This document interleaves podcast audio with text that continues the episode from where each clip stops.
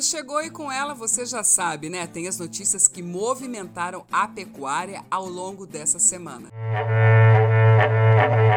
Tudo bem com vocês? Então fica aqui comigo porque o podcast Acrimate Informa está começando.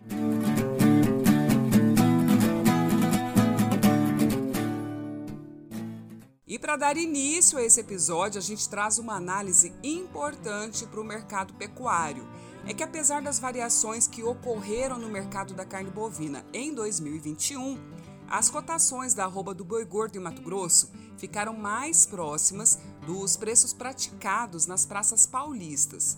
Segundo o IMEA, o ano de 2021 foi marcado por um encurtamento no diferencial de base entre Mato Grosso e São Paulo, isso em 4 0,83 pontos percentuais no comparativo com o ano de 2020, e o indicador ficou em 5,85% na média anual.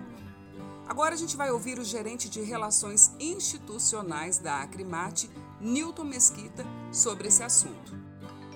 O diferencial de base é um indicador importante no mercado do boi gordo, pois é a partir dele que os pecuaristas realizam seus cálculos e avaliam a rentabilidade do seu negócio. A arroba de São Paulo é a referência do Brasil, pois é um local de escoamento, baixo custo, entre outros fatores. Portanto, tem um preço de arroba mais elevado, colocando todos próximos a ele. O diferencial de base é a defasagem da cotação da arroba do boi gordo de uma praça pecuária em relação ao mercado São Paulo. Essa diferença entre Mato Grosso e São Paulo sempre foi na casa de 10 pontos percentuais. Quando a diferença fica menor, como ocorreu no ano de 2021, demonstra que nossa arroba está mais valorizada e que houve maior ganho na pecuária do estado de Mato Grosso no período.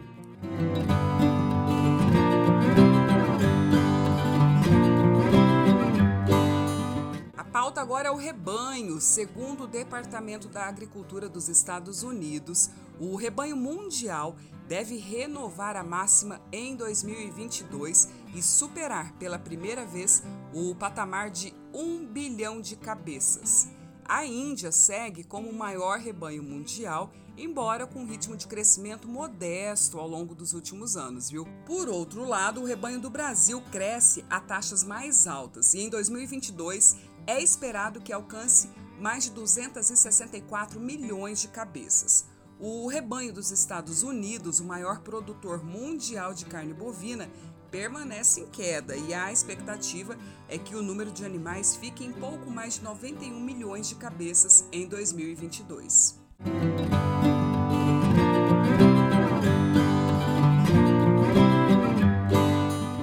Olha só essa notícia, gente, que bacana. A Acrimate está apoiando a publicação de dois livros que são direcionados ao público infanto-juvenil e que busca aí desmistificar a atividade da criação animal, bem como o consumo da carne bovina, que é essencial, como a gente sabe, para a saúde humana e alimenta o mundo. Escritos pela professora da Universidade Federal de Rondonópolis, a doutora Ellen Fernanda Barros Gomes, os livros são intitulados Aninha em Será que a vaca quer acabar com o planeta?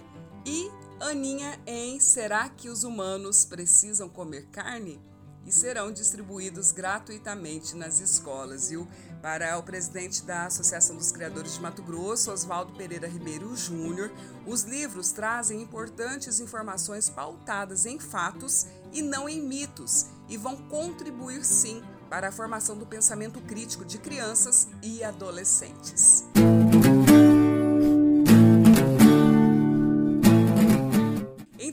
Com essa super notícia, a gente encerra o episódio de hoje. Lembrando que tem muito mais informação, conteúdo de primeira em nossas redes sociais e também no site da Acrimate, que há 51 anos é o braço forte do pecuarista mato-grossense. Um abraço e até logo!